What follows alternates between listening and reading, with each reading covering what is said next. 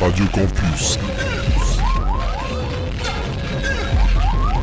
88.3.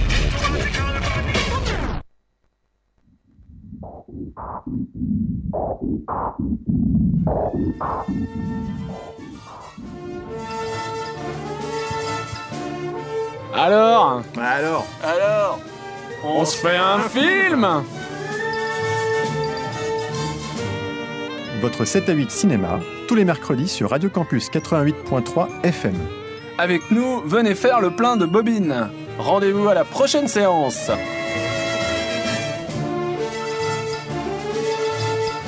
Alors Alors Alors On se fait un film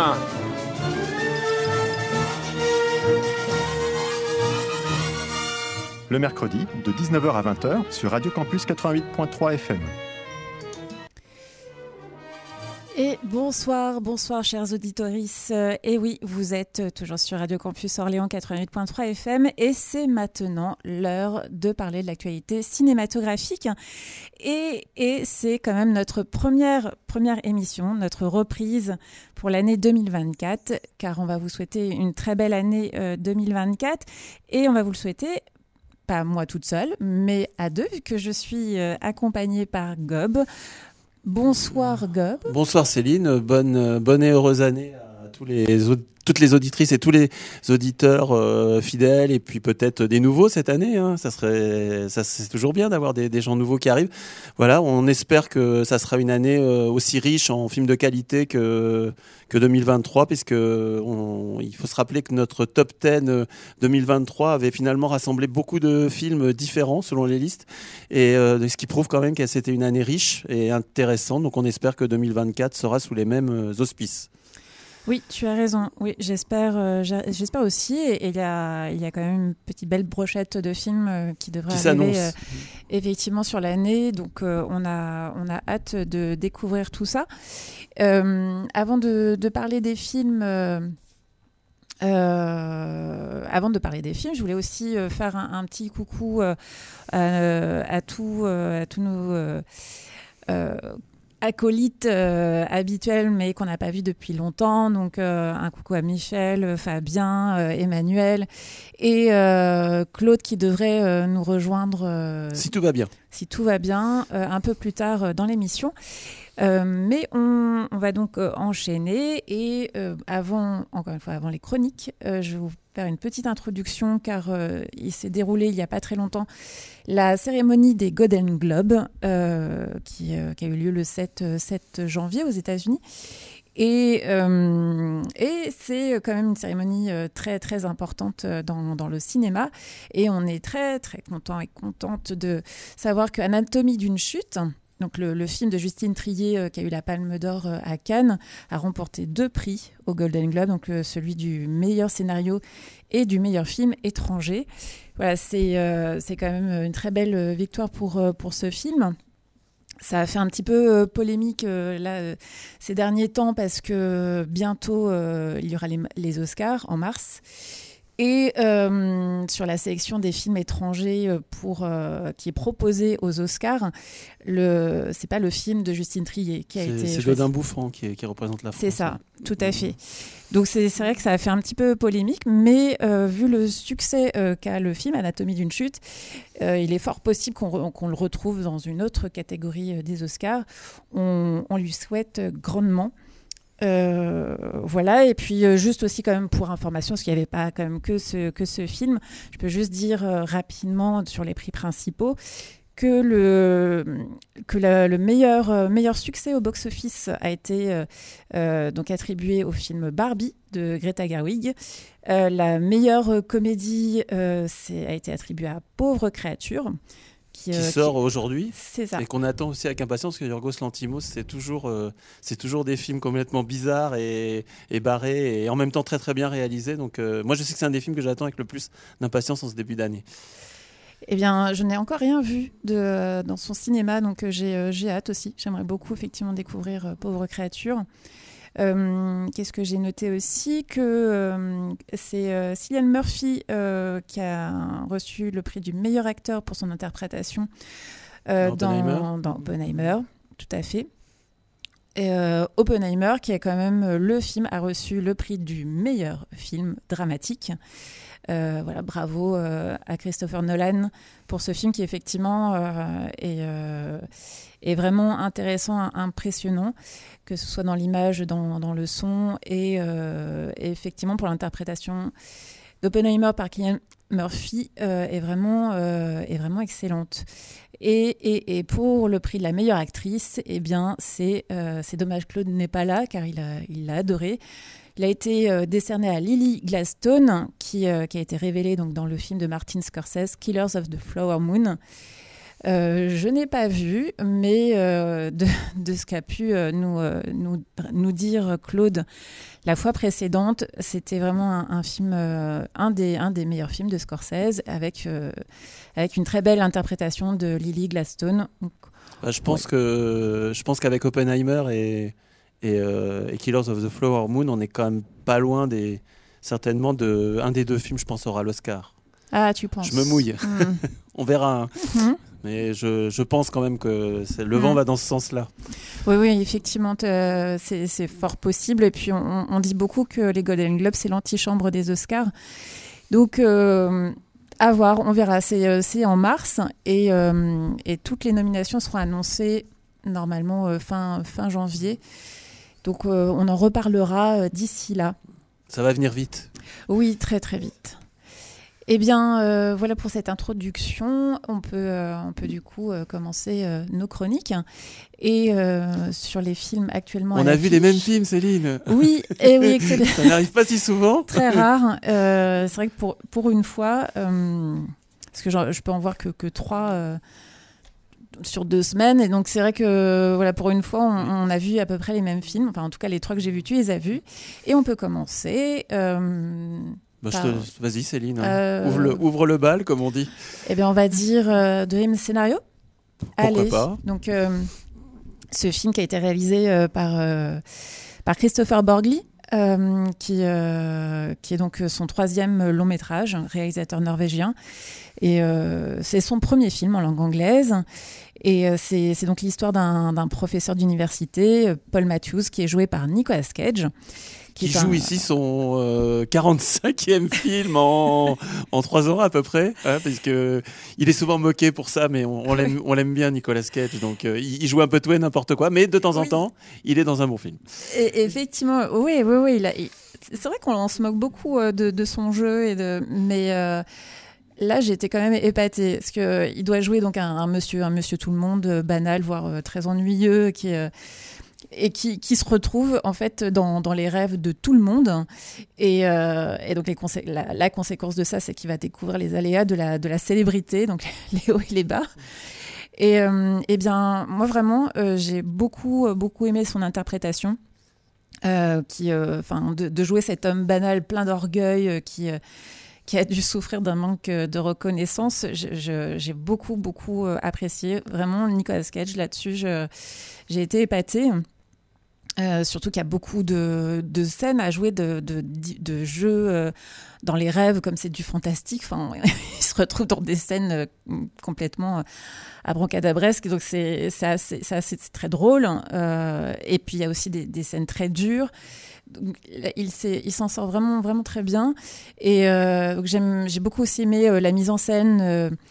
Euh, il y a, un travail sur, euh, sur le son, sur des instants qui sont, qui sont pas audibles, euh, mais qu'on comprend en fait malgré la- l'absence de son. Et ça, j'ai beaucoup, aimé. On le retrouve sur, quelques instants dans, le film. Et ça, j'ai trouvé que c'était bien amené.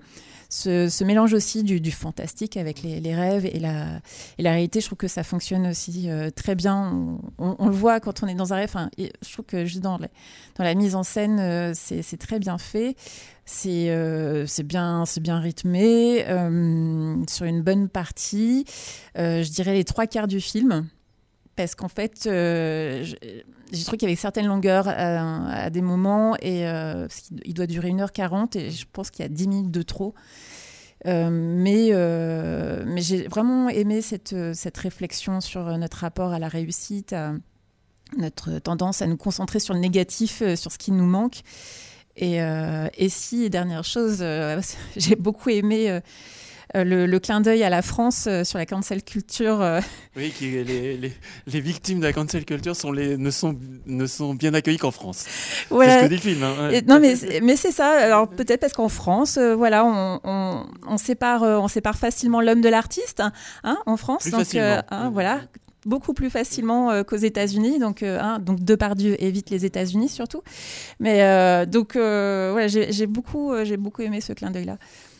Ouais, bah écoute, euh, moi j'ai, moi j'ai, ce que j'ai vraiment bien, bien apprécié dans le film, ce qui, ce que, c'est que, comme tu le disais, je pense que le, le- c'est une comédie, mais moi j'ai trouvé que c'était comme un film assez sombre hein, finalement. Euh, de- derrière le, derrière l'ironie, il y a quand même beau- quelque chose, une réflexion assez sombre sur notre réalité contemporaine. Et je pense effectivement, comme tu le disais, ce Monsieur Tout le Monde, qui est quelqu'un qui, qui est comme quelqu'un de brillant. C'est un universitaire brillant, et c'est quelqu'un qui est passé finalement à côté d'une reconnaissance qu'il aurait pu avoir. Euh, en plus, on voit, il y a cette scène au début où il se fait finalement voler quelque part ses, ses recherches par une femme qui écrit, euh, qu'il a connue quand il était plus jeune et qui écrit euh, finalement à sa place. Et, ce- et ce type-là, finalement, et c'est là, je pense que le film vise très juste, c'est qu'il va devenir célèbre finalement en ne faisant rien. Il devient célèbre en étant dans les, en se retrouvant tout d'un coup dans les rêves des gens. Et c'est ça qui est très intéressant dans la première partie du film, c'est qu'il ne fait rien dans ses rêves. Il n'intervient jamais. Les gens sont en danger, mais il n'intervient jamais. Et en fait, on voit bien et on le comprend bien dans le film parce qu'après, comme tu le disais, peut-être qu'il y a des fois quelques longueurs et que peut-être des fois il appuie trop sur le message social entre guillemets du film parce qu'on comprend très bien que la critique qu'il y a derrière, c'est notamment une critique assez appuyée des influenceurs, de, des, des, des gens qui sont sur les réseaux sociaux et qui en gros euh, n'y font rien d'autre que qu'être là.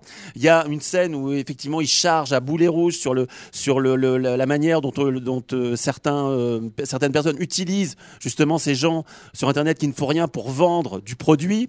Euh, donc je pense qu'effectivement la critique elle est vraiment là, c'est cette société où à travers les réseaux sociaux, à travers euh, tout, un arsenal de choses, finalement, c'est le- le- le- les gens deviennent célèbres euh, avec du rien, avec du néant.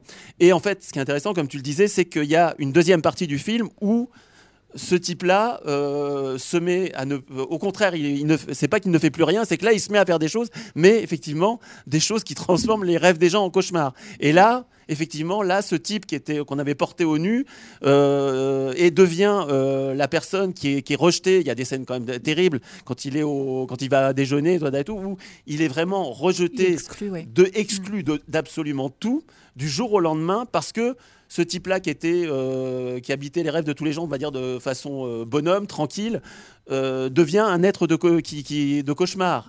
Donc, euh, effectivement, comme tu le disais, c'est- la cancel culture. On, on ne veut plus entendre parler de ce type-là qu'on considère comme un malfaisant, euh, et ce malfaisant doit être complètement rayé de la carte. Voilà. Donc, je pense que c'est les qualités et les limites du film aussi, parce que il veut tellement assonner ce message. On, je pense, on, comprend effectivement, on comprend bien le, le- le message. Et comme tu le disais, je pense qu'à la fin, il y a sans doute 10 minutes de trop où il en remet une couche sur les influenceurs et sur le contrôle des esprits. Et là, peut-être qu'il en fait un petit peu trop. Mais le film est quand même très agréable à regarder. Comme tu le disais, Nicolas Cage, il est formidable comme d'habitude. Et il est formidable souvent lui-même en ne faisant pas grand-chose. Mais il existe, ce type, c'est étonnant, ce type, il existe à l'écran en faisant pas grand chose et il est tout le temps formidable. C'est ça qui est comme é- étonnant. Donc, moi, je, c'est un film qu'on peut quand même, euh, qu'on peut quand même largement conseiller aux gens. Oui, ouais, je, je suis d'accord, on passe un, un très bon moment. Et oui, tu as raison, il suffit qu'il soit à l'écran, Nicolas Cage, et tout de suite. Il se passe un truc. Et pourtant, ils l'ont pas gâté dans le film. hein, c'est- Non, franchement. Oh, c'est sûr. Eh bien, euh, parfait. Oui, donc on vous conseille ce film Dream, scénario de Christopher euh, Borgli, qui est encore euh, à l'affiche. Donc euh, profi- profitez-en. Je pense en plus qu'il ne va pas rester beaucoup de séances. Donc, Oui, effectivement, ça doit être les, les- les derniers jours. euh. On peut faire euh, peut-être une, Oui. une pause musicale et puis euh, on se retrouve après pour, pour continuer les chroniques. Je vais euh, vous proposer d'écouter, euh, eh bien, comme on a parlé d'Oppenheimer et que j'aime beaucoup euh, cette bande originale et, euh, qui, a été, qui a été créée par Ludwig Göransson, un grand compositeur qui, a aussi créé les, BO de Black Panther, Tenet, la série de Mandalorian. Donc, je vous propose d'écouter un morceau et puis on se retrouve juste après sur Radio Campus Orléans. Faux départ. Eh bien, on va retenter.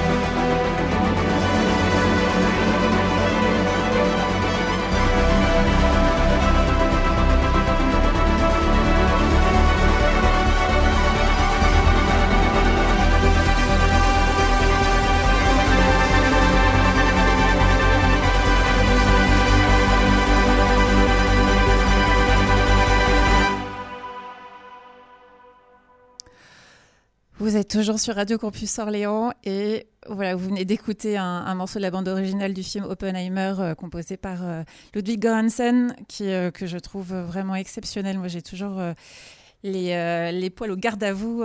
j'aime beaucoup. J'adore.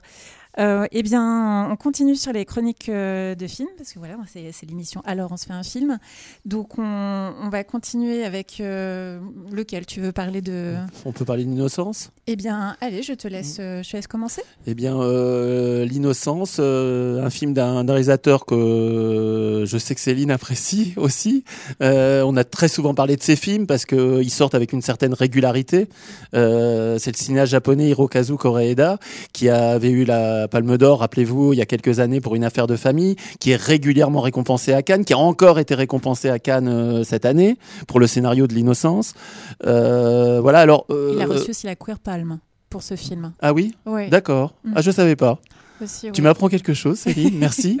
Merci. rien, de rien. Et alors que c'est Koreeda, donc euh, dans tous ses films finalement depuis le départ, il parle toujours à des degrés divers d'histoire de famille, hein, comme l'indique le titre de son film qui a eu la Palme d'Or. Et là, bah, une fois de plus, c'est une histoire de famille, mais une histoire de famille à la Koreeda. C'est-à-dire euh, là, il s'agit d'une famille recomposée, si on peut dire, une fois de plus, avec deux, jeunes, euh, deux jeunes enfants euh, entre l'enfance et l'adolescence qui vont former une, qui sont deux solitaires finalement, deux solitudes qui vont se rencontrer, s'unir. Alors moi, j'ai trouvé que c'était un petit peu moins bien que, certains de ses films précédents. Après, voilà, la barre est assez haut quand même. hein. Moi, quand je repense à des films comme Still Walking, comme Nobody Knows, euh, comme La Palme d'Or, comme euh, Third Murder, enfin bon, on pourrait euh, en énumérer un certain nombre. Il en a déjà fait quand même euh, un, un grand nombre de films. C'est son Je- 16e. Oui, bah, Son je, je- 16e je trouve que celui-là est un petit peu en retrait. Moi, pour moi, je pense qu'il y, a- il y a quelque chose qui fonctionne moyennement, c'est je pense qu'il fait durer un petit peu trop. La, euh, première partie du film est un petit peu trop longue. C'est-à-dire, c'est bien le procédé, ça a été fait par plein de réalisateurs, ce procédé des points de vue différents. Euh, ça peut fonctionner. Euh, là, disons que je pense que le point de vue de la mère, le point de vue du professeur, c'est intéressant, mais il fait un peu trop durer les choses. Il nous met sur des fausses pistes, pourquoi pas pour nous ramener finalement à euh, l'explicitation des choses, on va dire, entre la relation de qu'est la relation de ces, deux enfants. Et là, je pense qu'on rentre dans une deuxième partie, qui là, on est vraiment dans du Koreeda, on est dans ce qu'il sait faire de mieux, et là, on est dans une espèce de- d'errance euh, poétique et bucolique de ces deux enfants qui rentrent dans un espèce de monde. euh, ils vont dans la forêt, et puis ils sont, ils sont dans un vieux wagon qu'ils ont, qu'ils ont trouvé. Ils, sont, ils, se créent leur monde, ils se créent leur petit monde. euh, ils se rapprochent l'un de l'autre. Il y a cette attirance effectivement homosexuelle qui est, qui est définie comme telle dans le film hein, à un moment donné. Euh, mais bon, ça reste japonais, donc euh, tout, ça est quand même montré avec une certaine délicatesse. Et, euh, puis ces deux enfants qui, vont se heurter aussi à la brutalité du monde des adultes, mais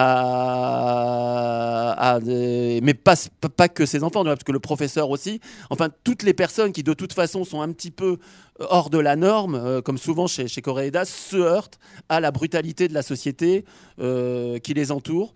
Donc, pour moi, je suis pas, pas été entièrement convaincu par le film, mais pour moi, la, deuxième partie du film et tout ce qui se concentre autour de la relation des deux enfants est vraiment très très bien réalisé, avec énormément de sensibilité, avec ce sens du décor, du cadre qui, est quand même l'apanage de, de. Et donc, moi, à l'arrivée, pour moi, c'est quand même un- une, réussite et, un film qu'il faut voir. Oui, effectivement, je, te rejoins. Euh, C'est vrai que c'est pas son, meilleur film, euh, mais, qui reste quand même euh, de qualité. hein. Euh, alors, c'est pas lui qui a écrit le scénario, c'est Yuji Sakamoto. Donc, c'est peut-être la deuxième fois où, il réalise sans être le scénariste. Et, euh, effectivement, euh, il, euh, dans la réalisation, il, il travaille ces, trois points de vue euh, différents et c'est vrai que ça a été vu et, et, euh, et c'est intéressant de, de découvrir euh, du coup que euh, ça, ça permet de, de travailler la, la notion d'interprétation, de vérité. C'est effectivement c'est intéressant cinématographiquement Euh, et en tant que spectateur spectatrice, on, on est un peu en fait on a nos propres jugements, on a on, on est, C'est un peu c'est un peu délicat aussi. On est sur une place où bah, et c'est ce que recherche Koreeda aussi hein, sur nos propres aussi contradictions, sur nos propres préjugés. Donc c'est euh, donc c'est intéressant aussi euh, pour ça. Et, euh, et il veut aussi avec ce film euh, critiquer le, le- le manque de communication dans notre société et dans la société japonaise En particulier, en ouais. particulier, euh, où il y a, y a beaucoup de tabous et euh, les tabous aussi effectivement sur, sur l'amour entre, entre deux personnes du même genre. effectivement, c'est vrai que ces- deux enfants, j'ai envie de parler de- de- d'histoire d'amour, effectivement, une, de tendresse et, et c'est effectivement c'est très très beau hein, cette dernière partie. euh, euh, comment, comment il les filme. Et, et- et oui, c'est vrai que c'est là où on le retrouve beaucoup plus dans, sa, dans son image, dans les détails qu'il filme, cette euh, sensibilité. Ouais, je, je te rejoins là-dessus. euh, je, je suis d'accord. Et euh, parce que les, les deux autres points de vue des adultes qui. euh, qui, ça, ça prend du temps. euh, C'est plus conventionnel. c'est beau. oui, oui, et, oui, et à un moment donné, on se dit bon, est-ce que c'est possible de- de- de- d'en savoir, enfin, de finalement savoir ce que ce qui se passe en fait? On, est- on est un peu frustré parce que c'est vrai quand on a le deuxième point de vue de l'adulte, on se dit oula, mais mais qu'est-ce qui se passe vraiment en fait? Euh, Mais euh, mais en tout cas, euh, oui, c'est c'est vrai que c'est sur. Oui, c'est plus conventionnel. Et d'ailleurs, il, critique ce côté famille conventionnelle souvent dans ses films. Et c'est vrai que là, on a, on a cette, cette mère célibataire. euh, c'est- vrai que c'est très, c'est très intéressant comment, comment il les met, il les en scène. Donc, donc c'est quand même un, un beau travail de réalisation.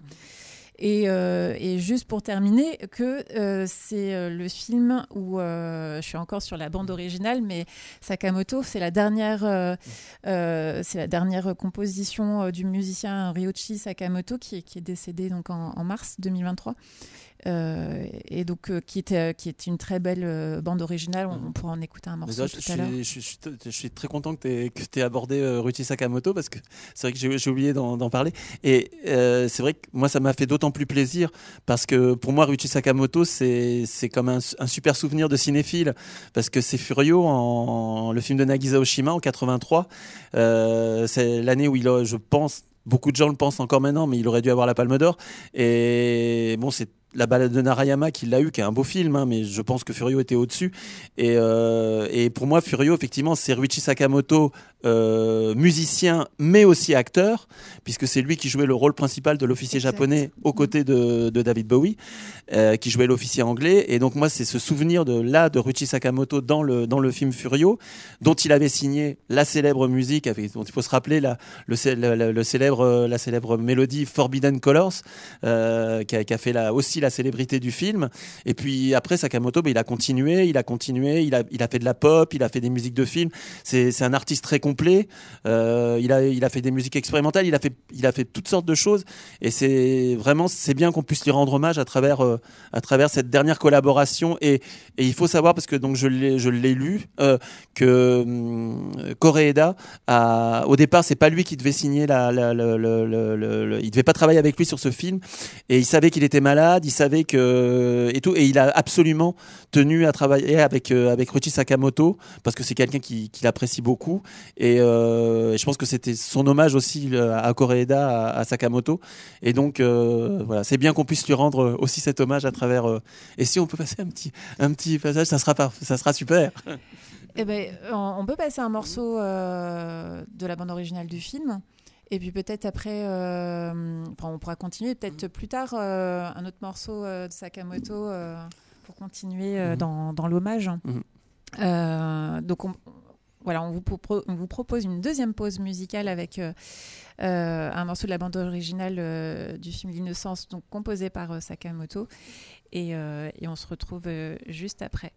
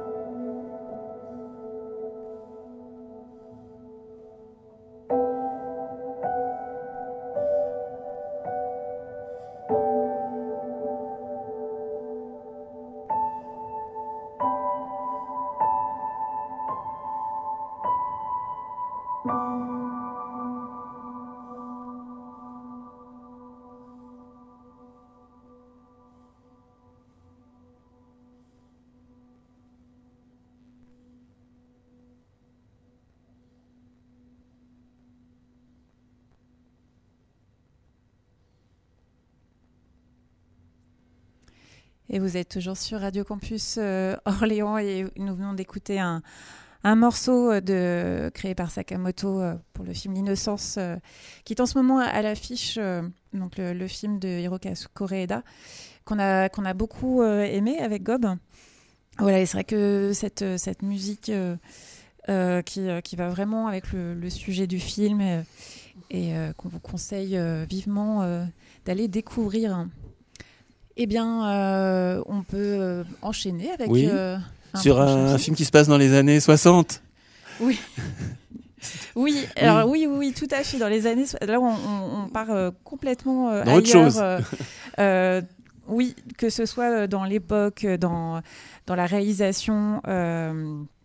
C'est vraiment, vraiment différent puisqu'il s'agit euh, du film de Sofia Coppola, donc le, son, dernier film qui est consacré à Priscilla, euh, Priscilla Presley, donc la, la, l'ex l'ex-femme euh, d'Elvis, d'Elvis Presley, donc son unique, unique femme. Mhm.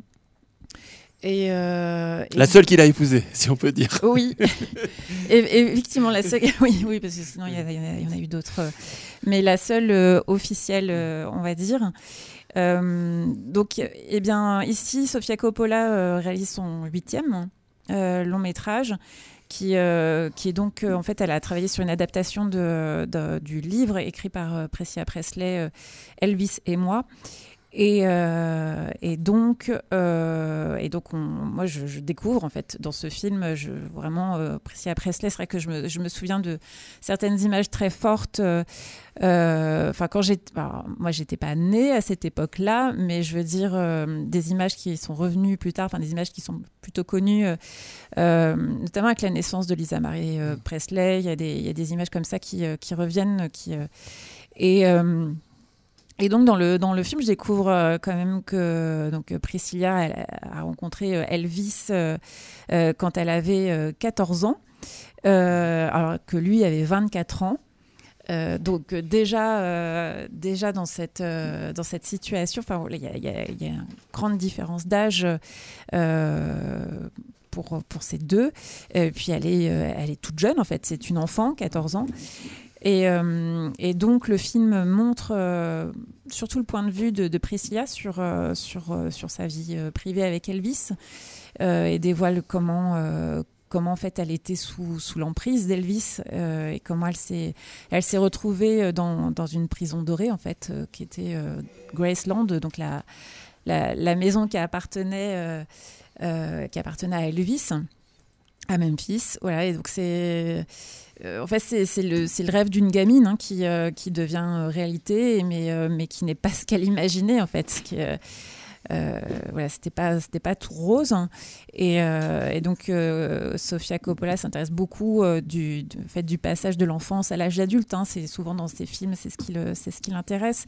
Et aussi de, de, de, la femme délaissée, enfermée, et qu'on retrouve, qu'on retrouve justement dans, dans ce film, Priscilla.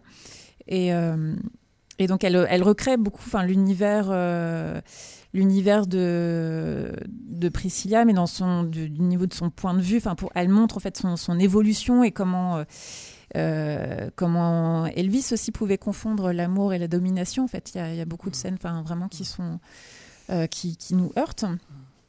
Euh, donc c'est après c'est pas le c'est c'est pas non plus le, film le plus intéressant de, Coppola. Je trouve que euh, ça se laisse regarder mais j'ai pas non plus toujours été totalement convaincue. Après c'était intéressant que qu'elle montre une autre image d'Elvis également parce qu'on on ne le voit quasiment pas sur scène. Euh, et c'est euh, et c'est ça aussi qui est intéressant enfin c'est de, le voir vraiment à travers le regard de, Priscilla. Et j'ai un seul regret, enfin j'ai un regret qui, c'est la fin du film, euh, parce que finalement, euh, donc on sait que Priscilla a quitté euh, Elvis et euh, le film se termine euh, à ce moment-là, et j'ai l'impression qu'il se termine. euh, euh, qu'on s'intéresse pas euh, finalement à la suite, alors que moi c'est ce qui m'aurait le plus intéressé en fait, c'est comment elle, arrive à s'en sortir après cette, euh, cette, euh, cette vie très très difficile avec Elvis Presley. Bah écoute, moi, moi j'ai trouvé le film vraiment très intéressant. Euh, moi j'ai vu beaucoup de films sur Elvis, euh, des films où il apparaît, des films qui lui sont consacrés. Encore récemment le Baz Luhrmann la- l'année dernière. Oui. Euh, moi ce que j'ai trouvé très intéressant, c'est qu'en fait euh, souvent dans les, on sait que on sait que les Américains vouent un culte incroyable à, à Elvis Presley, et là finalement, Sofia Coppola, elle appelle un chat un chat. Et elle montre les choses, vraiment. Et elle détourne ce qu'on généralement, ce qui est montré comme dans les biographies d'Elvis comme une sorte de roman photo. Euh, finalement, elle détourne tous les codes du roman photo pour en faire une satire très grinçante. Et parce qu'il faut dire les choses telles qu'elles sont. Ce qu'elle montre, c'est un type de 25 ans qui euh, séduit une gamine de 14 ans, qui euh, la laisse un peu mariner, qui, deux ans après, la ramène dans son ranch kitsch. Et il y a quelques scènes gratinées quand même à ce niveau-là, hein, sur le- la kitscherie de, de Graceland. Il la ramène dans son ranch, il la met sous cloche. Mhm. Il attend, il attend qu'elle ait l'âge requis pour pouvoir avoir des relations sexuelles avec elle. C'est comme ce qu'elle montre dans le film, hein, Mhm. parce qu'il a peur de tomber sous le coup de la loi. C'est ça la réalité. voilà, donc ce qu'elle montre, c'est quand même une réalité particulièrement sordide. Mm. Et elle montre ce type qui qu'on voit généralement comme un, un héros de l'Amérique, comme euh, un- le, le, le, le, le Craig Presley, le, le king, le roi du Mhm. rock'n'roll. Mais là, elle le montre, euh, voilà, c'est ce. En plus, elle a pris une actrice tout- toute petite euh, en taille, et Priscilla était vraiment petite dans la vie, et Elvis était grand. Là, elle a pris un Elvis encore plus grand comme Ouais. acteur. Et finalement, il la domine constamment. Mhm. Il la domine constamment et on voit, il y a toutes les scènes obligées là quand il il l'emmène à s'acheter des robes et tout. Et à chaque fois, on voit à quel point cette fille, cette femme est sous cloche. Elle est sous cloche, il décide de tout. Elle, euh, il y, a- il y a quand même cette scène extraordinaire où, il lui, où elle comprend très bien qu'il couche avec d'autres femmes sur les tournages de ses films et tout. Et il lui dit, mais moi, euh, la, la femme dont j'ai besoin, c'est une femme qui accepte ça. Mm.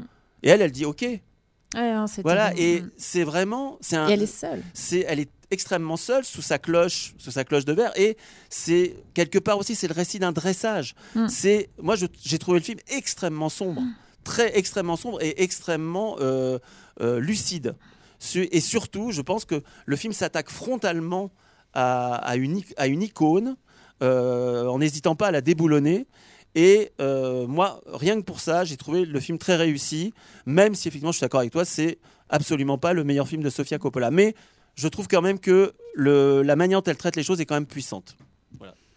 Ah, je suis, euh, oui, je suis- Claude je suis nous a rejoint. Oui, effectivement, on a, on a eu cette chance. Donc, euh, pendant qu'on discutait, euh, Claude est arrivé. Merci, Qui Claude. n'a pas failli rentrer, porte fermée. Ah, ah, mais, mais tu as sonné peut-être? Oui. Ah non, non, on n'a rien entendu. Désolé. Je t'ai même appelé. Oh, ah, pardon. Euh, Et puis après, on était effectivement à l'antenne. C'était compliqué. Perdons pas de temps. Eh bien, mon Claude, j'espère que tu vas bien. Oui. Euh, bonne année. Bonne année Oui. à tous. Oui, on n'a pas, j'ai pas souhaité, j'ai pas fait ma dédicace à toutes nos fidèles auditrices. Ben non. Donc euh, les Dany, euh, comment dirais-je, Janine, Suzanne, Martine et autres Caroline. euh, ben, je vous souhaite une bonne année et surtout, allez au cinéma. Oui. Oui. Les salles sont chauffées. Chauffez euh, très modérément. hein. Ça dépend où. Dis-moi, Claude, tu as vu quoi comme, euh, comme film? Bah, j'ai pas vu grand veux en- chose. tu veux parler de quoi? on va parler d'un film qu'on a vu tous les deux avec euh, Xavier. Il n'a pas vu, qui s'appelle Moi Capitaine. Je devais le voir cet après-midi, mais les choses ne sont pas goupillées comme ça. Mais tu vas nous Bon. en parler, Claude. Oui, alors moi j'ai.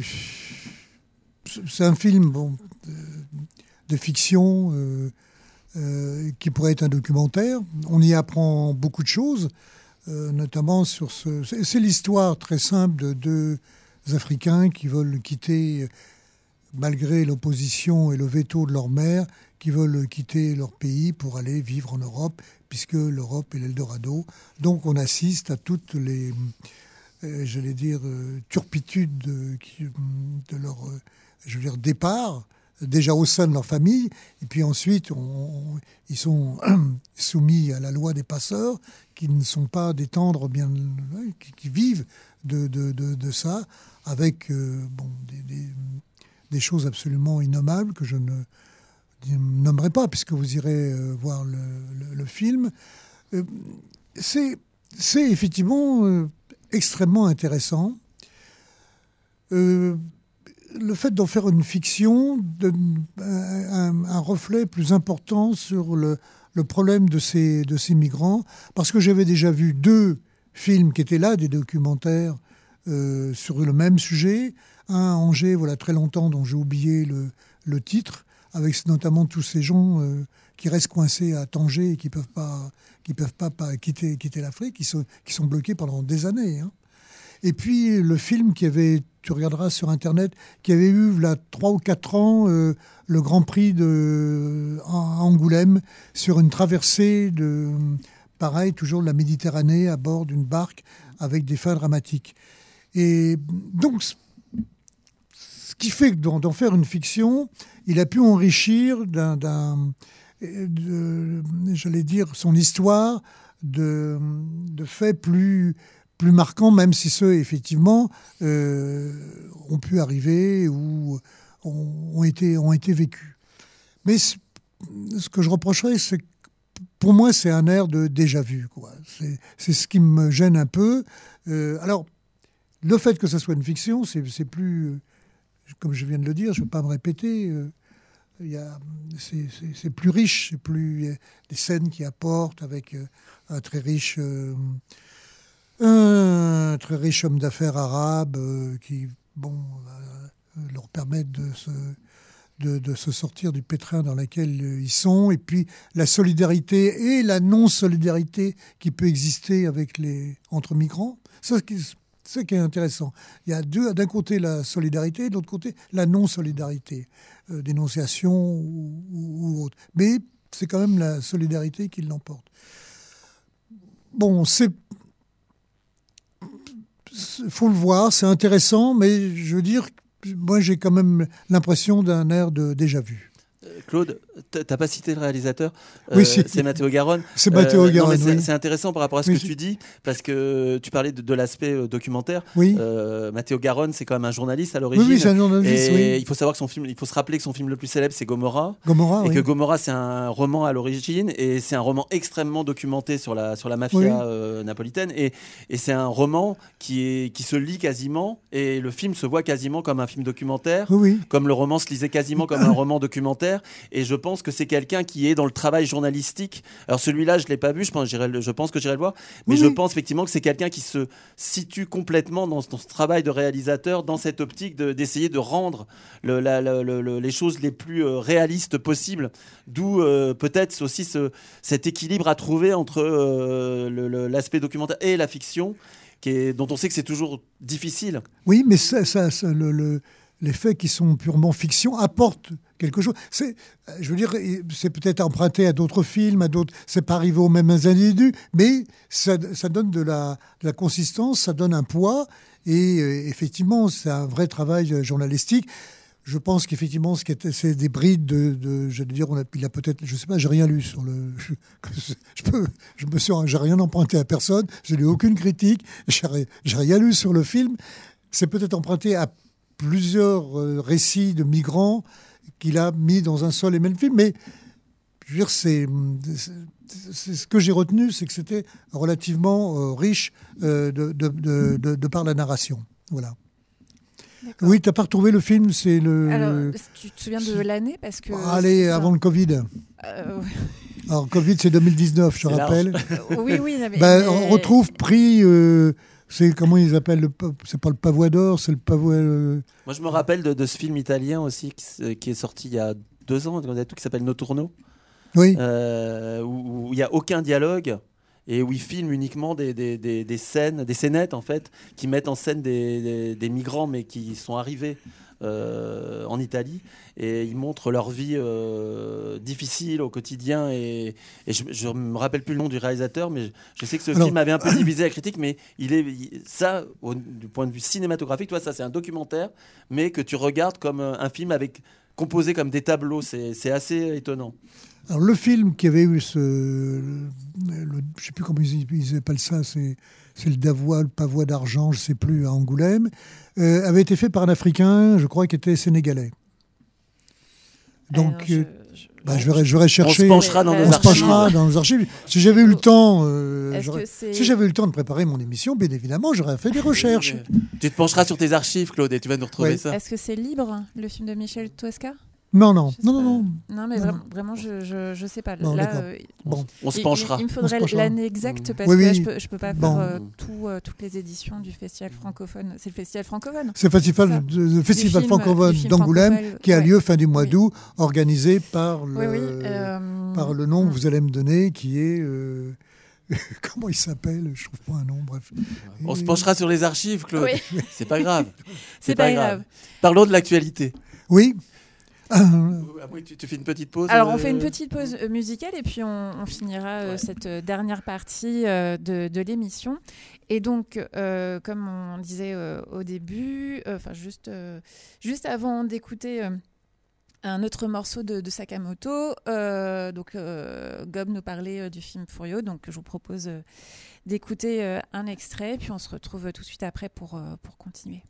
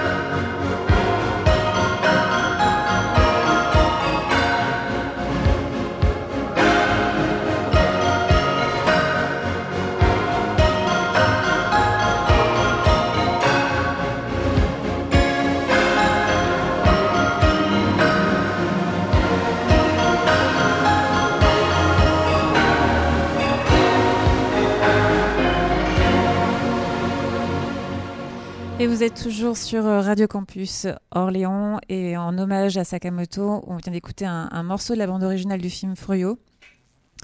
Et euh, oui, Gob. Oui, je vous mets au défi de ne pas être en train de fredonner cette petite ritournelle, parce que moi, alors là, c'est terrible. Ça me fait un effet, euh, un effet Madeleine de Proust. Moi, ça, c'est épouvantable ce truc-là, cette ritournelle. Et euh, eh bien, on continue avec nos chroniques. Il nous reste, il nous reste 10 minutes. Eh bien, Gob, toi, tu as vu euh, Oui, Vermine je, je- je voulais toucher un, un petit mot de, sur un. Vous connaissez mon, mon amour, je vous le dis à chaque fois, du, du cinéma de genre et notamment du cinéma d'horreur.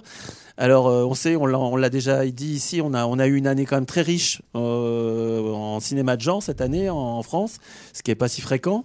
Et il faut souhaiter que ça continue, surtout si on a des films de- d'aussi bonne qualité que Le règne animal, Vincent doit mourir et d'autres qu'on a vus cette année. Euh, alors, La Vermine, c'est un premier film aussi. C'est un film d'un réalisateur qui s'appelle Sébastien Vanitschek. Et euh, c'est un film de monstre. Hein. C'est euh, l'histoire de, Ça se passe dans une tour, dans une cité de la banlieue parisienne. Et c'est des, des jeunes qui se retrouvent confrontés à des araignées qui ont été euh, de- d'Afrique du Nord. Et euh, c'est une race d'araignées qui existe hein, dans la réalité et euh, qui s'adapte à son environnement en fait et s'adapte à, l'homme qui l'entoure. Et alors, moi j'ai trouvé que le film fonctionnait très bien, c'est qu'il y a un travail remarquable sur la bande son. Euh, on, on a l'impression d'avoir les araignées autour de nous, réellement. On, on entend les. les- on- en- il, a, il a fait une bande son avec les, des, des vrais. euh, euh, des vraies euh, sonorités d'araignées, c'est impressionnant. Et puis les effets spéciaux, franchement, tiennent la route parce qu'on reproche souvent ça au cinéma européen ou français comparé au cinéma américain. Mais là, franchement, les effets spéciaux sont très réussis. Ça fout vraiment la frousse, franchement. Euh, qu'on ait une aversion des araignées ou pas, euh, ça fout vraiment la frousse. Et les jeunes acteurs sont formidables. Il y a Théo Christine qui jouait euh, le rôle de Joe Star dans le, film d'Audrey Strogo sur NTM Suprême, qui est, vraiment épatant. Tous les jeunes acteurs sont bien. En plus, c'est euh, euh, finalement le, c'est un film, ce qu'on voit souvent dans le cinéma français contemporain, c'est un film sur la cité aussi. Et cet aspect-là du film est vraiment réussi. Et pour une fois, on voit euh, des jeunes et des gens qui s'entraident et qui sont. On n'a pas une énième histoire de drogue de- et tout. On est, on est dans des gens qui sont dans, un, dans un endroit plus- plutôt difficile et qui s'entraident et qui vivent ensemble et qui essayent de bien vivre ensemble. Et ça, c'est plutôt rafraîchissant et intéressant. Et puis, il y a euh, la dimension, c'est un vrai film d'horreur, un film d'action, euh, bien mené, bien réalisé. Et finalement, je suis assez content de voir que le film quand même fonctionne, puisqu'il est sorti depuis plus d'un mois maintenant, et qu'il y a encore euh, une séance par jour. Euh, voilà, donc euh, moi je suis ravi et j'espère vraiment que qu'on va continuer à avoir des films de genre de, de qualité dans le cinéma français et européen, et que ça va s'installer sur la durée. Effectivement, merci Gob. Et, euh, Claude. Et donc Claude, oui, pour... euh, Oui, alors je- quand tu parles de films de genre, il y en a un qui, qui va sortir au mois de février. Je vous demanderai d'aller voir parce que je vais vraisemblablement le voir là à Angers pour la deuxième fois.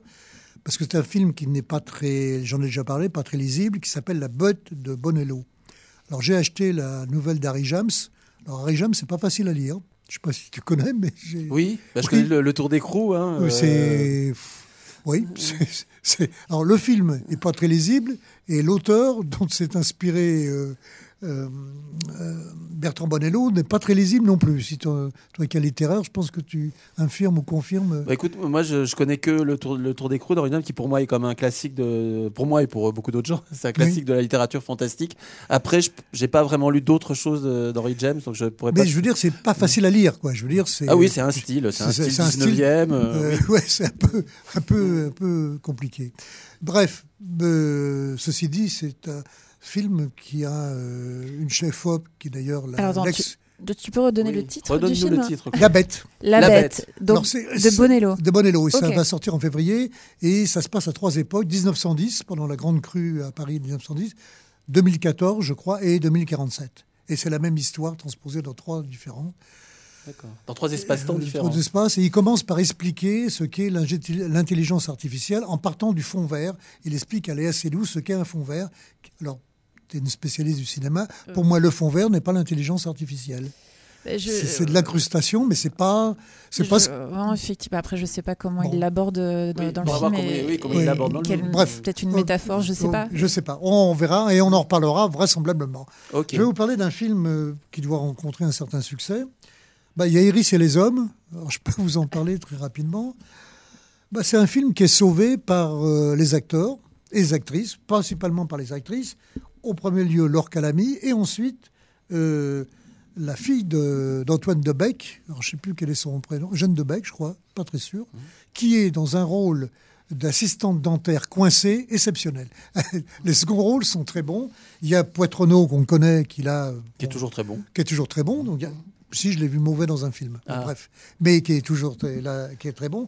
Et je dirais que ce film, il est sauvé absolument par les actrices et les acteurs, parce que c'est un film. Alors, C'est Suzanne, Suzanne Debec. Suzanne Debec, merci, que j'ai vu jouer au théâtre d'ailleurs, euh, Suzanne Debec. Et euh, là, elle est, elle est, mais alors, euh, vraiment un second rôle. J'étais enthousiaste à la voir. Bon. Alors, c'est un film qui est d'un convenu. Et on sait ce qui va se passer. C'est un- film absolument tout ce qu'il y a de plus traditionnel. Alors, le, pitch, il est très simple. C'est hein. une comédie. Hein, de-. Alors, là aussi, tu fais bien de parler de comédie, parce que le, le, le réalisateur se loupe, à mon avis, dans le ton.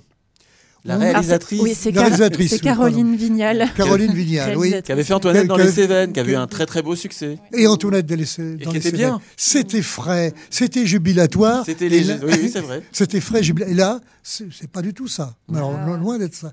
Et euh, Caroline Vignal, eh bien, euh, dans ce film, alors il n'y a, pas une absence de ton. On ne sait pas si on est dans la comédie, le tragico-comique, si c'est dans le dramatique. On ne sait rien. Bon, le pitch est très simple. C'est une femme euh, qui fait plus l'amour avec son mari, euh, qui s'emmerde et qui décide de prendre euh, des amants, donc via un site de rencontre c'était quand même là la, porte ouverte à des rencontres, à des rencontres. Alors soit on on allait vers la comédie, soit on allait vers le drame, soit on choisissait un ton, mais c'était la porte ouverte à, mais je veux dire, à une fiction. T'es bien d'accord Exceptionnelle. On pouvait faire des rangs.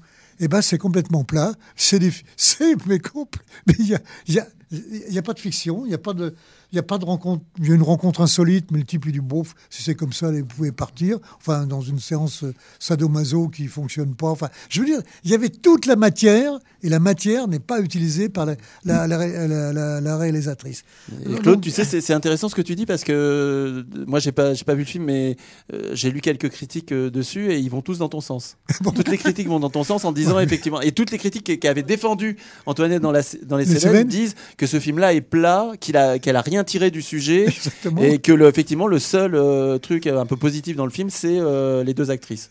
Et- ah bah voilà. Tu vois, Claude, tu es raccord avec, euh, tu es raccord avec toute la critique française. Bravo. Et- Claude. Et, et j'ai pas lu, j'ai pas lu les, j'ai lu aucune critique ce- dans, dans, dans ce film.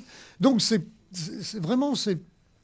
Moi, je suis euh, extrêmement des, des- des- et heureusement, heureusement qu'il y a les, les- les actrices et les, les acteurs parce que ce serait une catastrophe.